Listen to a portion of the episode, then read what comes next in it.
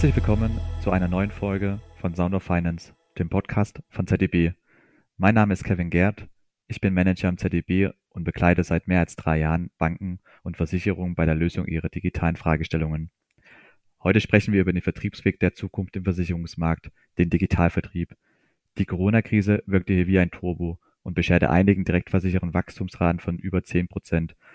Und das wird auch so weitergehen, denn die Kundenreise hat sich in die digitale Welt verschoben. Das bedeutet für Versicherungen, dass Kunden online nach Informationen suchen, Angebote vergleichen, aber auch Produkte direkt online abschließen. Diesen Trend haben auch mittelständische Versicherer erkannt und ihren Digitalvertrieb neu aufgestellt. Womit wir bei unserem heutigen Gast wären. Er ist gebürtiger Kölner, 31 Jahre alt, vor knapp zehn Jahren eher zufällig bei einem Versicherungsunternehmen in Köln gelandet, ein begeisterter Leser, außerdem seit April 2021 von der Roland Rechtsschutz zu Gotha gewechselt und verantwortet dort den Digitalvertrieb. Hallo Finn. Vielen Dank, dass du heute bei uns bist. Ja, vielen Dank für die Einladung. Hi Kevin. Sehr gerne. Es ist meine Freude, dass du heute hier bist. Dann, dann lass uns doch direkt einmal reinstarten. Wie wir, glaube ich, alle aus der Presse entnehmen konnten, äh, hat dein Bereich am 1. Oktober letzten Jahres gestartet. Du bist ja aber schon seit April 2021 dabei, also schon ein, ein bisschen eher gekommen. Vielleicht kannst du unseren Zuhörern kurz mitnehmen, wie die, wie die Reise bis zum operativen Start war, ähm, und wie sozusagen auch die ersten Monate nach dem operativen Start gelaufen sind. Ja, gerne. Äh, vielleicht noch ein, ein, Satz zu mir, es gehört sich ja, glaube ich. Ähm, ja, ich äh, war zuvor bei Roland Rechtsschutz knapp zehn Jahre und bin jetzt seit April letzten Jahres bei der Gotha. Ähm, sozusagen im Konzernverbund geblieben, aber das Unternehmen gewechselt und damit auch die Aufgabe.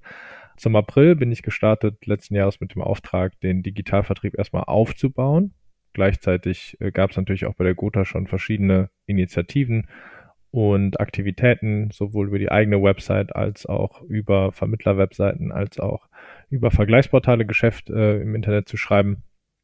Und den Weg, den wir jetzt eigentlich gemacht haben, war, dass wir gesagt haben, okay, wir gucken uns das einmal genau an, was die Ausgangssituation im April letzten Jahres im Mai dann ein Zielbild erarbeitet, ein Betriebsmodell daraus abgeleitet und das, was man so tut, wenn man äh, brav BWL studiert hat. genau. Also nicht despektierlich gegen das eigene Vorgehen, aber ähm, mit einer gewissen Ordnung und dann eigentlich das zweite Quartal letzten Jahres nur mit der Theorie beschäftigt und dann im dritten Quartal eigentlich die Umsetzung vorbereitet und auch gemacht und sind dann äh, ja relativ pünktlich, kann man eigentlich sagen, zum Plan äh, zum Oktober gestartet mit äh, den ersten Leuten. Viele davon natürlich auch schon äh, bei Gotha vorher unterwegs. Warum? Weil, wie gesagt, einzelne Initiativen gab es alle vorher schon. Wir haben viel miteinander verbunden, sozusagen die Loose Ends zusammengeführt und an anderer Stelle jetzt auch stärker nochmal investiert, insbesondere in das Thema äh, Data Science. Und ähm, ja, kommen wir vielleicht später nochmal zu. Ja, ja, das waren tatsächlich spannende Monate. Äh, vielleicht nochmal einen Blick in die Strategie hinein. Äh, wenn man vergleicht äh, mit den oder einen Vergleich zu anderen Wettbewerbern im Markt, haben sich einige wie die Ergo, die Allianz für einen eigenen Neo-Versicherer entschieden. Was war die rationale in der Entscheidung, dass man dann äh, den Digitalvertrieb in die bestehende Organisation verankert und einen Bereich gründet und keinen eigenen Neo-Versicherer? Ja, ich mache jetzt, ich jetzt kein Neo-Versicherungsbashing. Also es gibt gute Gründe, warum man das eine tut oder das andere. Ähm, ich finde besonders spannend an der Art und Weise, wie es die Gotha macht, dass wir ein integrales Modell fahren. Was bedeutet das? Wir haben eine große Ausschließlichkeit, wir haben eine bekannte Marke und das heißt, wir sind zwangsläufig damit konfrontiert, dass die Menschen, die ihr Konsumverhalten verändern beim Kauf, aber auch im Service, immer mehr Dinge online tun, wir gleichzeitig aber wissen, dass wenn die Komplexität eines Produktes steigt, um das jetzt nicht so kryptisch zu machen, eine Berufsunfähigkeitsversicherung gibt es in 98 Prozent der Fälle bei einem Menschen, eine Kfz-Versicherung in 35 bis 40 Prozent der Fälle online. So, diese Kanäle miteinander zu verbinden, ist, glaube ich, unser Hauptthema im Ansatz. Äh, das nennen wir jetzt mal integral, kann man auch anders beschreiben. Und im Vergleich zu Neo-Versicherern machen wir uns zunutze, dass wir alle Produkte, ob menschlich oder durch Maschinen verkauft, ähm, gleichzeitig anbieten. Ähm, wir also sagen, wir haben tendenziell erstmal jeden Kanal, den der Kunde sich wünscht. Und wir bedienen auch die Kanäle sowohl online als auch offline, beziehungsweise ich würde es eher beschreiben in persönlich auf der einen Seite und lokal und auf der ja, Online-Seite dann eben unpersönlich, dafür automatisch und leichter zugänglich ähm, auf der digitalen Seite.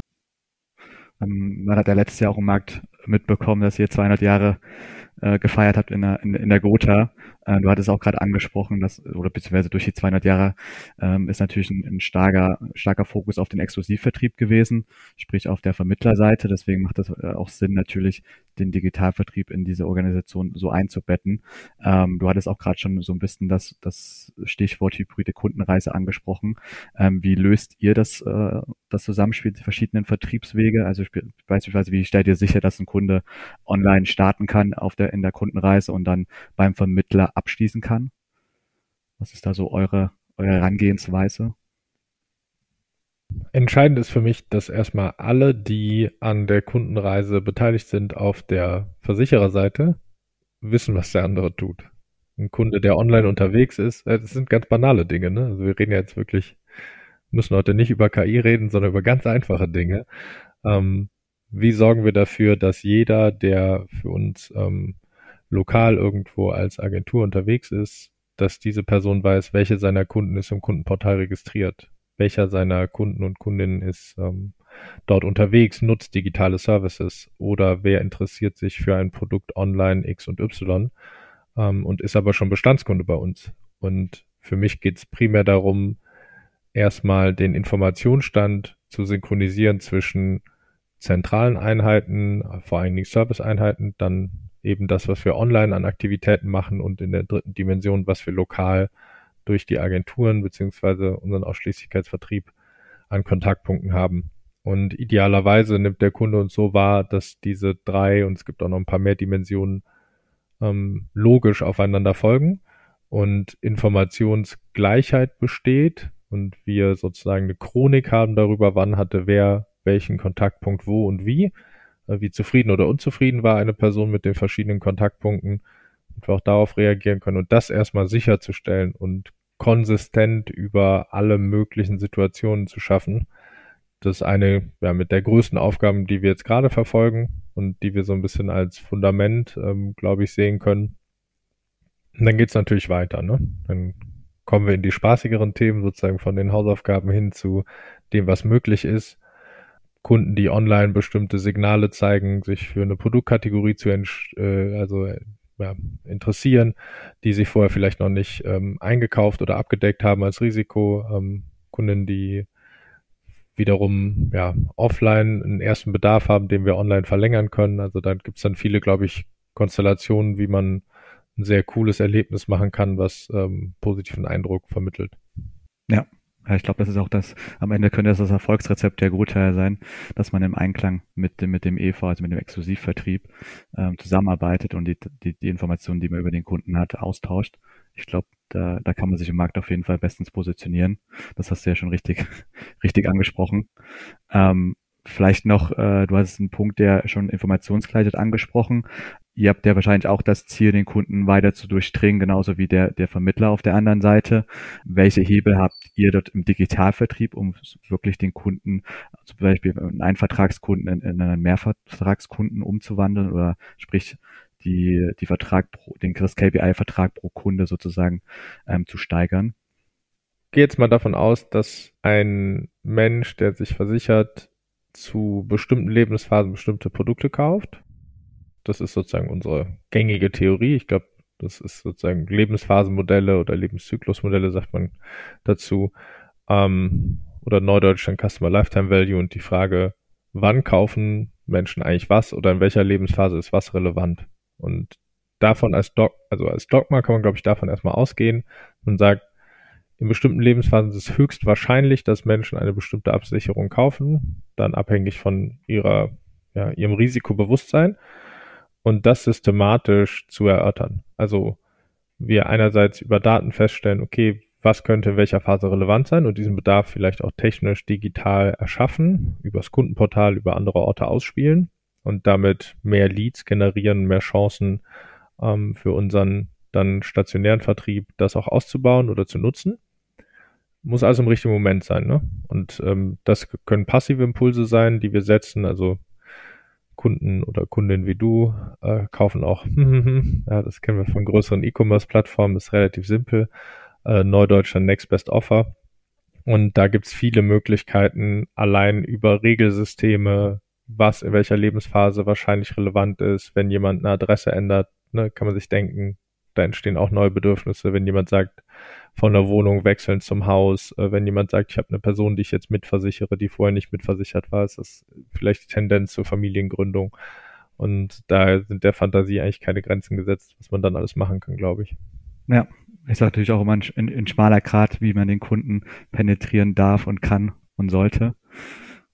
Aber ich glaube, das, das kann man ja gut über die verschiedenen Next Best Offer ähm, Angebote regeln. Ähm, ich glaube, wir haben jetzt einiges, du hast schon erzählt, wie das Omnikanalmodell der, der Gotha funktionieren sollte oder was so ein bisschen das Zielbild ist. Du hattest am Anfang auch schon erwähnt, dass ihr in der ersten Phase ähm, Geschäfts- und Betriebsmodell euch angeschaut habt und überlegt habt, wie, wie könnte man das ausgestalten. Ich glaube, das ist auch nochmal ein Punkt, der interessant ist für unsere Zuhörer. Ähm, vielleicht kannst du noch mal einen, einen, Einblick geben, wie ihr euch tatsächlich am Ende des Tages aufgestellt habt im Digitalvertrieb und wie die einzelnen Aufgaben verteilt sind.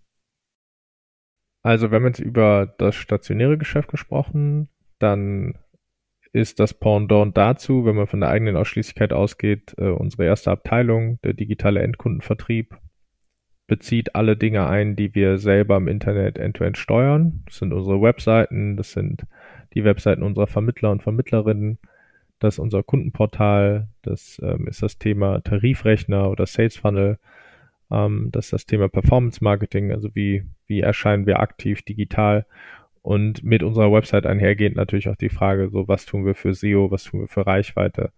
Ähm, und die Teams arbeiten in der Abteilung alle crossfunktional, wie man das halt heute so macht und ähm, sind dabei sowohl bestehend aus Tech, äh, UX und Fach, ähm, kommen die da zusammen, arbeiten in diesen Teams in Sprint. Dann äh, haben wir ein zweites Team digitaler Kooperationsvertrieb oder zweite Abteilung.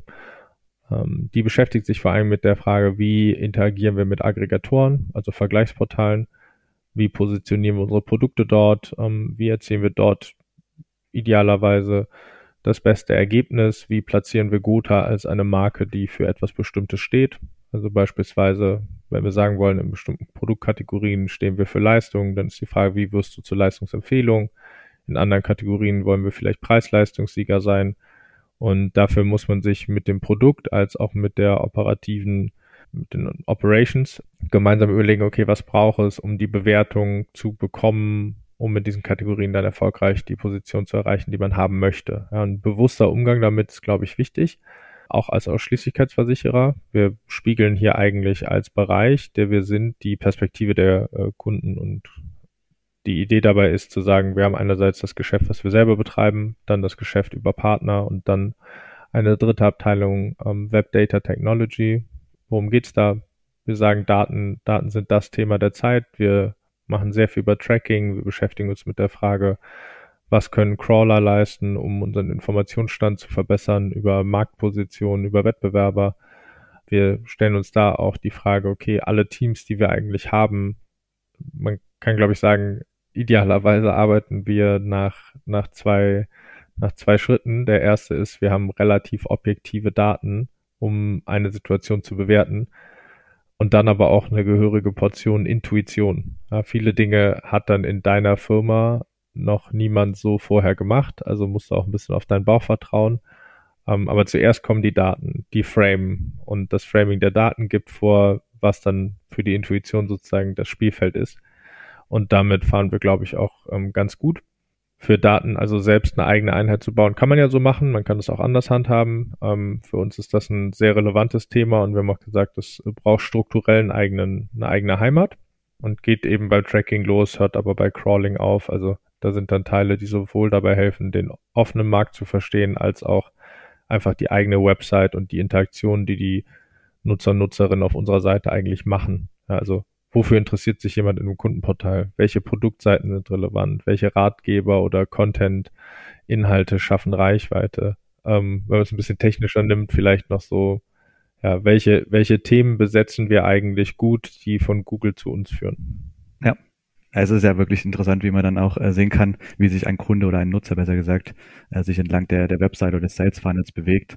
Was wird mit den Daten am Ende des Tages gemacht? Was, wer nutzt diese Daten? Gibt man die auch an andere Bereiche wieder? Wie kann man sich das, das vorstellen, wie das Zusammenspiel funktioniert? Ja, also wir bauen keinen Turm und schließen uns ein. Schon mal sicher. Nee, also ähm, ich glaube, man, man würde jetzt sagen, proprietäre Verfügbarkeit ne, ist äh, das A und O. Also einerseits geht es natürlich darum, unsere Website erkennbar, transparent, verständlich zu machen für uns, aber auch für andere in der Firma. Diese Daten also proprietär zur Verfügung zu stellen. Das kann sein, klickt jemand auf ein mögliches Next Best Offer oder nicht, diese Daten rückzuspielen an unsere Marketingintelligenz ähm, beim Thema Leads, die Rückkopplung in die andere Richtung. Wir übergeben viele Leads aus Online äh, in unsere Ausschließlichkeit und fragen uns dann natürlich, welches Business kommt daraus. Also darüber jetzt äh, auch Transparenz immer stärker aufzubauen, um zu, zu verstehen, okay, welche Leadquellen sind eigentlich lukrativ, welche nicht. Und bei allen Daten, die wir selber generieren, die Teil einer normalerweise größeren Kette sind, also ob das vom Lead zum Kauf ist, ob das ein reiner Online-Kauf ist, ob das ein Kunde ist, der einen digitalen Service nutzt, da ist immer ein, eine ganze Kette davor und danach. Wie ist derjenige da hingekommen? Was macht er danach? Welche Intentionen haben wir bedient? Haben wir das gut gemacht? Und all diese Daten selber erstmal zu monitoren, also nicht nur zu sammeln, sondern auch dem Kontext zu geben und dann aber wiederum kontextualisierte Daten an alle anderen abzugeben, die damit auch was anfangen können. Ja. Ja. Du hast gerade gesagt, wir wollen keinen Turm bauen. Äh, was ist denn mit die, die Gotha-Seite oder die eigene Webseite im Endeffekt der, der, der digitale Leuchtturm äh, für, für jede für jedes Unternehmen. Wie versucht man äh, diesen Leuchtturm denn äh, heller zu beleuchten? Also sprich, wie kann man denn die digitale Sichtbarkeit ähm, erhöhen und was macht ihr da? Weil im Endeffekt äh, muss der Kunde ja auch erstmal auf eure Seite gelangen. Ähm, ich meine, das kann man easy über Google, wenn man jetzt äh, Krankenversicherung eingibt, sollte man irgendwie auf der ersten Webseite oder erst auf der ersten Google-Seite auftauchen. Äh, wie stellt ihr das sicher und wie ist da eure Strategie, dass man wirklich den Kunden aktiv auf die eigene Webseite äh, leitet? Man ist ja wahrscheinlich nicht bei allen Produkten auf der auf der ersten Seite von von den Google-Ergebnissen. Wie ist da eure Vorgehensweise? Ja, also äh, Leuchtturm, Elfenbeinturm sind dann die, die zwei, die zwei sozusagen Randerscheinungen. Also Elfenbeinturm wollen wir nicht. Sprich, wir versuchen nah zu sein an den Agenturen, am Kunden, an unseren Kolleginnen und Kollegen, an verschiedenen Einheiten, Operations, aber auch in den, in den Produktsparten, weil das alles am Ende eine ein, ein, ein Ergebnis ja produziert, was der Kunde als eins wahrnehmen soll und nicht als getrennte Teile so. Und das zweite Thema, äh, apropos Leuchtturm, äh, Gotha.de hat natürlich eine besondere Relevanz äh, für uns, weil sie häufig der Startpunkt ist einer Reise bei der Gotha. Bei einer Kundenbeziehung ist der erste Ort, wo man sich vielleicht Informationen zu Produkten anschaut und früher oder später kann es sein, dass es jemand ist, der sechs, sieben, acht, neun Verträge bei uns hat und das dann sowohl online äh, vielleicht mit seinem ersten oder zweiten Vertrag gemacht hat, in der späteren Lebensphase dann aber auch lokal vor Ort bei unseren Agenturen. Und ähm, das heißt, es ist, ist relevant, es ist wichtig, dass wir diesen Punkt sauber und gut bespielen. Und mit dem Blick jetzt, was du gesagt hast, äh, auf Google, gibt es verschiedene, verschiedene Dinge, die wir tun und tun müssen. Ähm, das allererste ist, was ich eben schon gesagt habe, ist, du musst verstehen, was du eigentlich tust, also Datengrundlage schaffen ähm, über alles, was da kommt. Du musst den Kontext verstehen, weil du willst wissen, warum ist jemand auf deine Seite gekommen, warum nicht. Dann geht es natürlich auch technisch um die Frage, okay, wo gibt es wie viel Suchvolumen? Also versuchst du im Bereich SEO natürlich zu verstehen, was, was sind sozusagen die großen Treiber für dein Produkt? Was schauen sich Leute beispielsweise an, bevor sie ein Produkt kaufen, äh, wenn sie erstmal in der Informationsphase sind? Und baust daraus so eine Art äh, Sales Funnel, der über lange Zeit dann läuft und von der Informationsphase bis zur Kaufphase dann alles abbildet, ist irgendwie klar.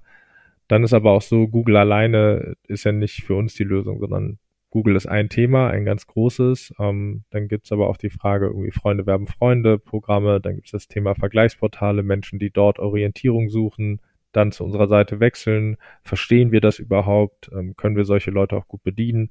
Und es geht, glaube ich, darum, aus der Suchphase der Menschen, die ein Versicherungsprodukt online kaufen wollen, ob das jetzt startet bei Google, bei einem Vergleichsportal oder weil jemand von jemandem gehört hat, dass die und die Versicherung irgendwie sinnvoll ist. Wie bedienen wir diese Wege digital und schaffen dann entweder den reinen End-to-End-Online-Weg, wenn das dem Produkt nach, also bei Hausrat, bei Haftpflicht, bei Zahnzusatz, da gibt es noch ein paar andere, ne? Also muss man jetzt nicht alle aufzählen, aber es sind sicherlich ein Dutzend Produkte, bei denen ein reiner Online-Abschluss sehr wahrscheinlich ist und dann die Kundenbeziehung später erst ausgebaut wird. Dann gibt es auch andere Themen wie Wohngebäude, Berufsunfähigkeit, Krankenvollversicherung, bestimmte Zusatzthemen, wo man sagen würde, okay, das ist was, das beginnt online in der Suchphase und das musst du dann aber auch sauber übertragen können zu deinem lokalen Geschäft, wo du dann deinen persönlichen Vorteil und die Beratung ausspielen kannst. Du hattest auch gerade mal angesprochen, ihr habt die Daten ja schon zur Verfügung, um zu verstehen, wie, wie sich der Markt verändert auf der Produktseite, wieder was der Kunde möchte, ähm, im, im Sales Funnel, auf der Website etc. Das erkennt man ja oder kann man gut aus den, aus den Daten er, erkennen, die ihr analysiert. Äh, wie stellt ihr denn sicher, dass äh, wirklich auch dann die Kundenbedürfnisse oder die Marktanforderungen schnell umgesetzt werden. weil das ja schon mal das Stichwort agile Teams äh, aufgeworfen. Also wie könnt ihr dann wirklich sicherstellen, dass wenn der, wenn der Markt sich in, in die eine Richtung ändert, dass ihr dann wirklich auch relativ schnell handlungsfähig seid? Ich glaube, das muss man unterschiedlich beantworten, ob man auf das Produkt schaut, also das Versicherungsprodukt, was an Bestandssysteme, an bestimmte technologische Restriktionen, Entwicklungen gekoppelt ist, ähm, wo man einfach sagen muss, das ist unterschiedlich, je Produkt, wie schnell wir adaptiv sind und ähm, wo wir das eben auch nicht so stark sind und dann da seine Stärken richtig ausspielen. Aber ich glaube, entscheidender ist auf der, auf der anderen Seite äh, beim Thema Nutzerzentrierung und kanalübergreifendes Erlebnis einfach die Trends im Auge haben, verstehen, wohin entwickelt sich die Welt ja, und nicht, nicht, nicht auf so einer High-Level-Ebene wie KI ist jetzt ein Ding oder weiß ich nicht, Voice, Voice ist jetzt irgendwie das, der, der nächste und dann, keine Ahnung, was dann noch so kommt, sondern viel eher auf einer ganz praktischen Ebene vergrößern wir permanent unsere organische Reichweite. Also hat unsere Seite permanent mehr Besucher, deren Intention wir so gut bedienen, dass wir sowohl bei SEO einen guten Job machen, als auch, ähm, dass wir User, die wir über Performance Marketing dazu holen, ähm, häufig sehen, dass die eine Interaktion auslösen. Ja, also es geht ja ganz offen die, also einerseits Reichweite und andererseits, wie schaffen wir es, dass diese Reichweite auch zu Conversion führt und Conversion in jeglicher Hinsicht und dann einfach am Puls der Zeit bleiben und sagen, an sich ist das Internet immer noch in allen Feldern bei Versicherungen wachsendes Feld. Ja, es ist eine Kanalverschiebung von oft zu online und dann zusätzlich verändertes Konsumentenverhalten in den jüngeren Altersschichten. Ähm, das heißt, permanent wächst eigentlich dieses Umfeld.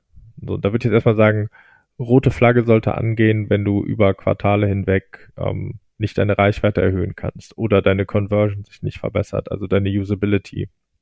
Das sind, glaube ich, alles Dinge, da kann man nah dran bleiben und ein gutes Gefühl für entwickeln ähm, und sagen, okay, grundsätzlich muss der Weg eigentlich sein, wir vergrößern uns in allen Dimensionen, die wir beeinflussen können.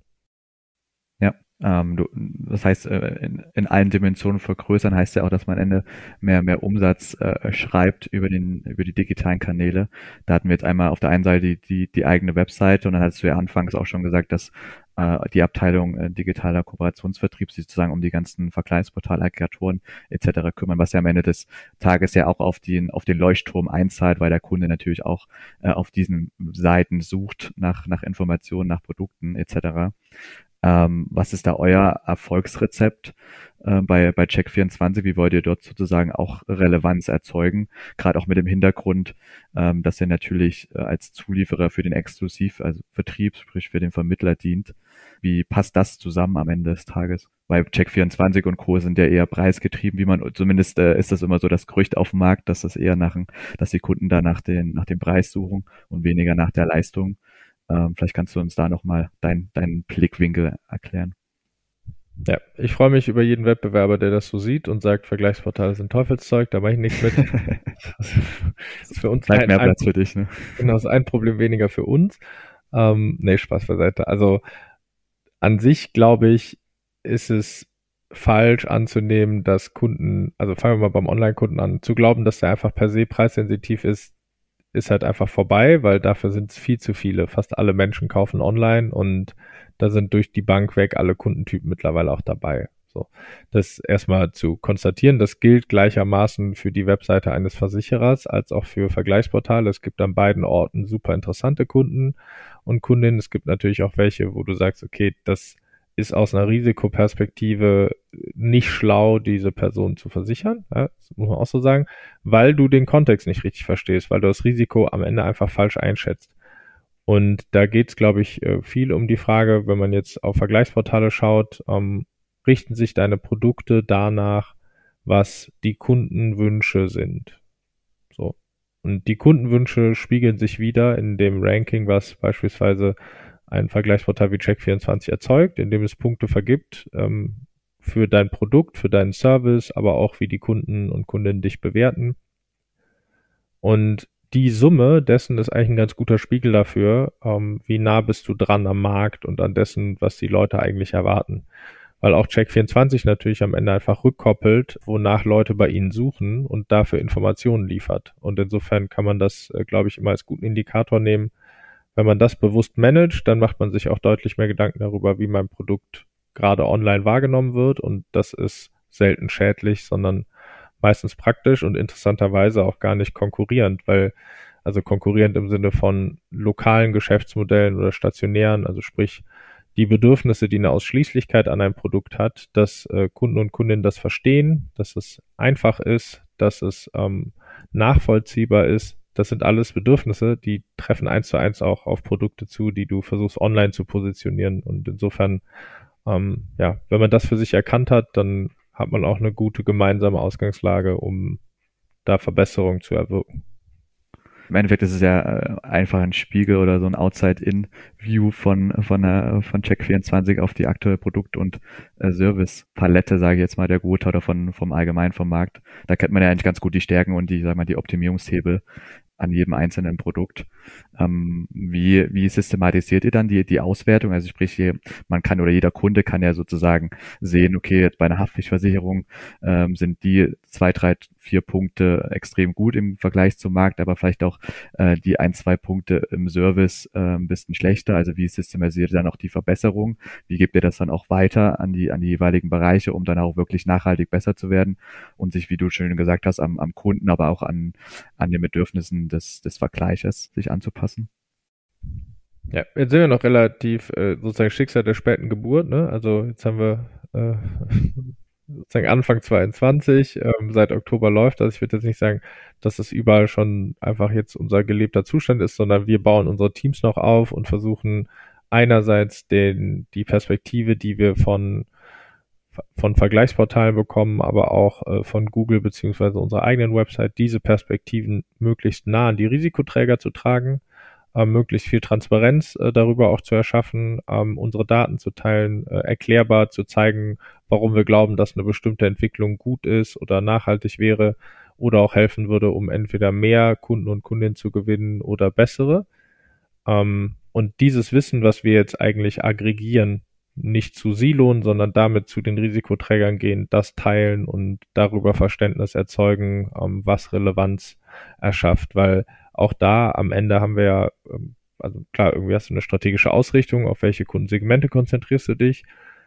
Von da aus haben wir aber gemeinsame Interessen. Ja, also eine Sparte möchte wachsen, das möchte äh, in dem Fall ein Vertriebsweg auch und ich möchte auch nicht wachsen mit Kunden und Kundinnen, wo ich in zwei Jahren dann auf einmal Stornovellen habe, weil ich äh, mir Risiken eingekauft habe, die ich mir eigentlich nicht leisten kann, sondern ja, ich habe früher gedacht, es ist immer ein Widerspruch, aber profitabel wachsen, ja, das ist die Balance, in der wir uns, glaube ich, alle bewegen und auch bewegen müssen.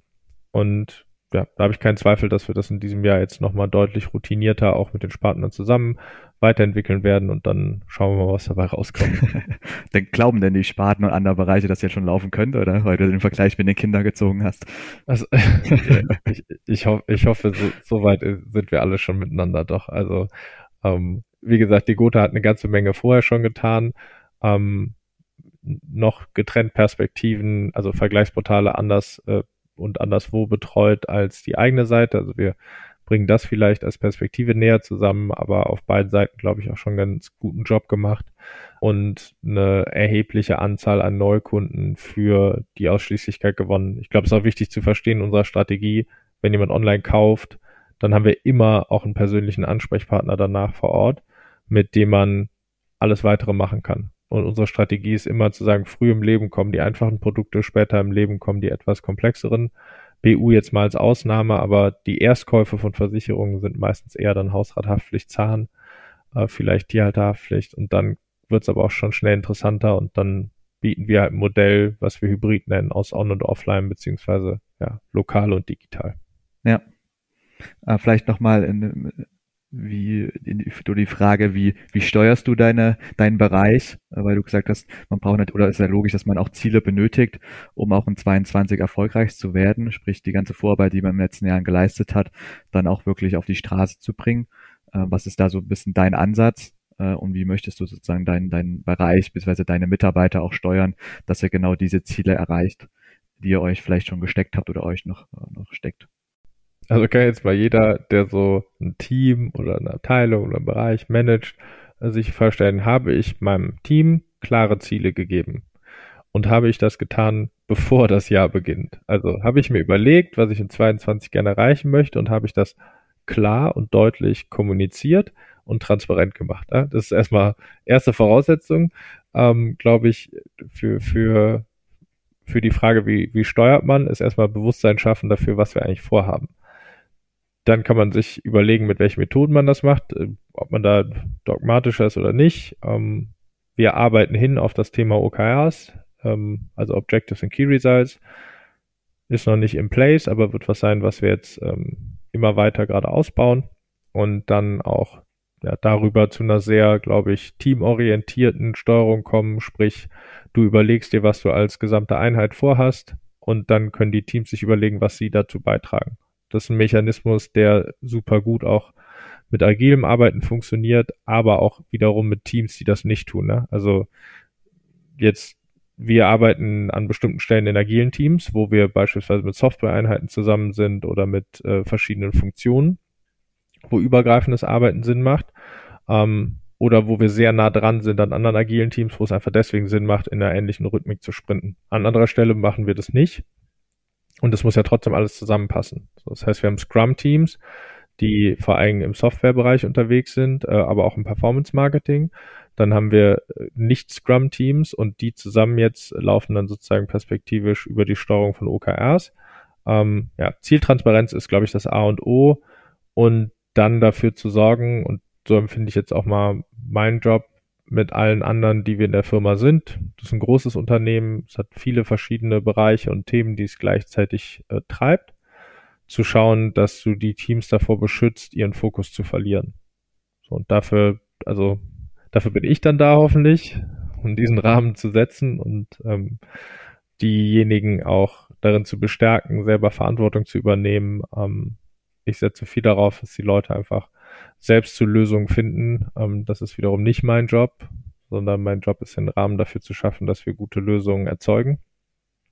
Und dann viel Vertrauen. Ne? Also muss einfach dran glauben, ähm, dass wir in Summe die richtigen Entscheidungen treffen und gute Entscheidungen treffen. Ja, ja gut, ein gemeinsames Ziel äh, oder ein Ziel soll man auf jeden Fall gemeinsam hinarbeiten. Äh, ich glaube, wenn man da getrennt läuft, ist es nie, ist es nie gut.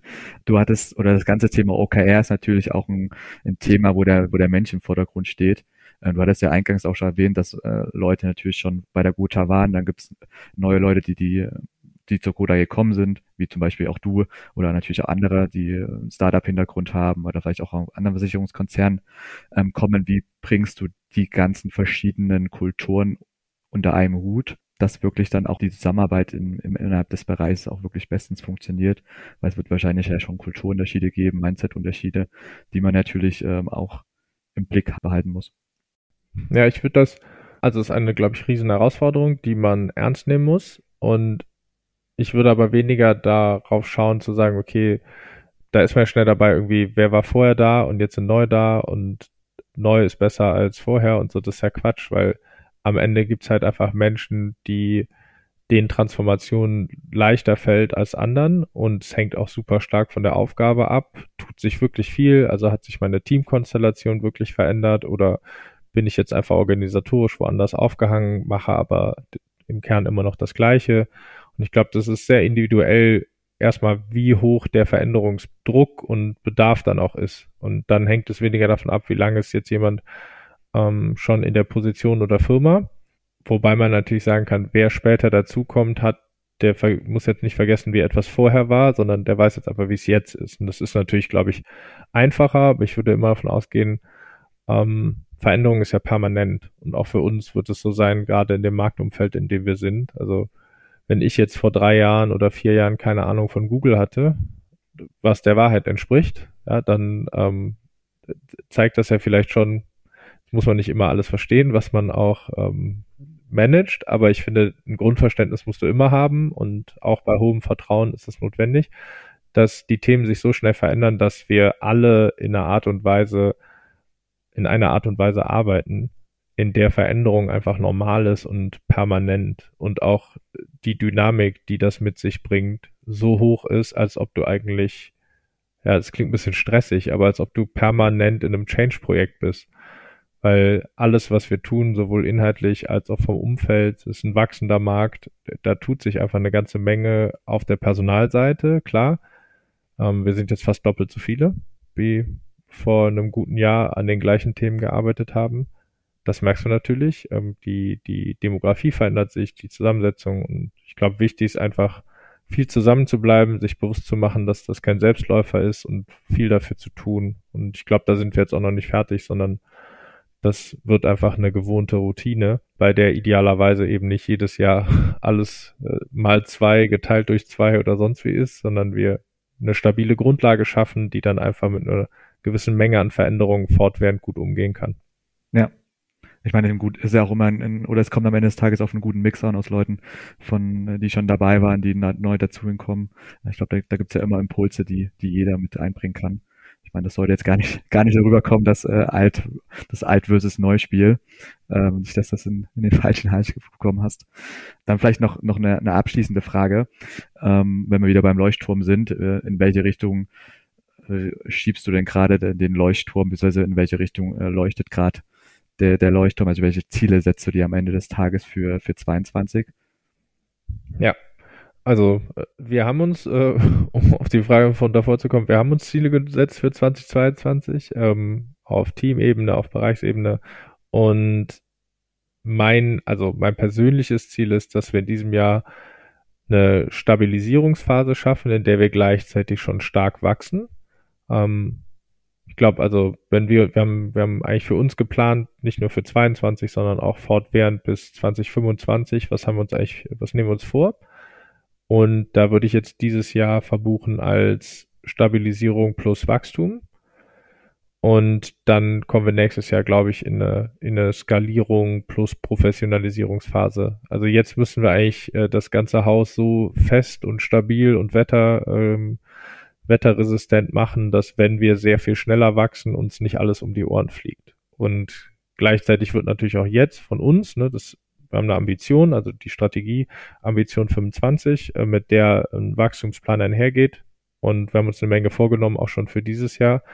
Ähm, ich möchte aber auch schauen, dass wir dieses Jahr viel Fundament setzen, ja, also Grundlagenarbeit machen, damit wir danach auf einem nachhaltigen Modell arbeiten. Das kann man bei Daten sehen, das kann man bei Teamzusammensetzung sehen, das kann man bei der Art und Weise zu arbeiten, zu steuern. Wir verändern sehr viele Dinge gleichzeitig und dann natürlich auch permanent zu schauen. Also jeden Monat, in jedem Sprint, der alle drei Wochen vorbei ist, ähm, was tun wir, damit Menschen eine andere Wahrnehmung von der Gute haben? Was ändert sich konkret für den Kunden, für die Kundin im Service, im Digitalen, aber auch beim Kauf oder wenn der eine erste Interaktion mit uns hat oder mit einer Agentur in Berührung kommt und das aber über digital ähm, vielleicht zuerst passiert ist, wirklich, ja, einfach Wirkung, direkte Wirkung, die man spürt, zu erzielen. Ja, sehr, sehr spannend. Dann, äh, ich, ich glaube, dass der, die Gotha ist, oder ist da gut aufgestellt, wenn ich mir das so alles anhöre, was du, was du schon alles in den, in den ersten Monaten, beziehungsweise in den, nicht einmal in, in zwölf Monaten ähm, geschafft hast mit deinem Team. Ich glaube, da kannst du äh, gut in die Zukunft schauen, dass du das auch skaliert bekommst kommen wir nochmal zur Schlussfrage, äh, nochmal ein bisschen weg vom, vom Business hin zu, zu dir als Person. Was hast du dir denn, wenn du dir Ziele vorgenommen hast für die Gotha, äh, was hast du dir denn für persönliche Ziele dir dieses Jahr gesetzt oder was ist so dein größter Traum, den du dir dieses Jahr erfüllen möchtest? Ja, großer Traum, große Worte. Ähm, also ich, ich freue mich, ganz ehrlich, äh, wir haben kein einziges Mal über Pandemie in diesem Podcast gesprochen. Sehr angenehm. Das, äh, nur in der Einleitung, nur in der Einleitung. Ah, du in der Einleitung, ich äh, benutze es jetzt im Outro, sorry. Und was ich mir natürlich persönlich wünsche, ist einfach einen sehr langen, schönen Sommer ähm, mit vielen schönen Abenden, ähm, gutem Urlaub und äh, viel Erholung, aber auch einfach äh, ja, wieder mehr Menschen treffen zu können, äh, mehr miteinander zu sein. Ich glaube, es ist auch für Teams sowohl dann auf der Arbeit als auch irgendwie privat mit Freunden einfach super schön, wenn da wieder mehr möglich ist. Insofern, äh, ja, ich drücke uns jetzt mal die Daumen, dass sich das richtig entwickelt und auch wenn wir als digitaler Markt von diesem ganzen Thema irgendwie ökonomisch profitiert haben, ist das natürlich, wäre das einfach mein äh, großes Thema. Ein schöner, langer Sommer mit einer super Entwicklung bei der Gotha und dann, ähm, ja, dann macht das Spaß. dann hoffe ich, dass wir auch bald äh, wieder einen Kölsch in, in Köln trinken können. Oder unser erstes Kölsch in diesem Jahr.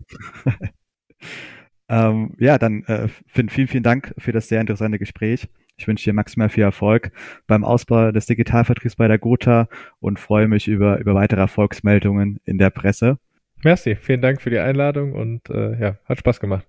Dann allen Nicht-Abonnenten lege ich jetzt ans Herz, unseren Podcast Sound of Finance über Spotify, Apple, Teaser und alle weiteren Kanälen zu abonnieren.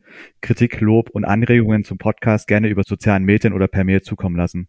Über eine positive Wertung unseres Podcasts bin ich euch dankbar. Tschüss und bis zum nächsten Mal.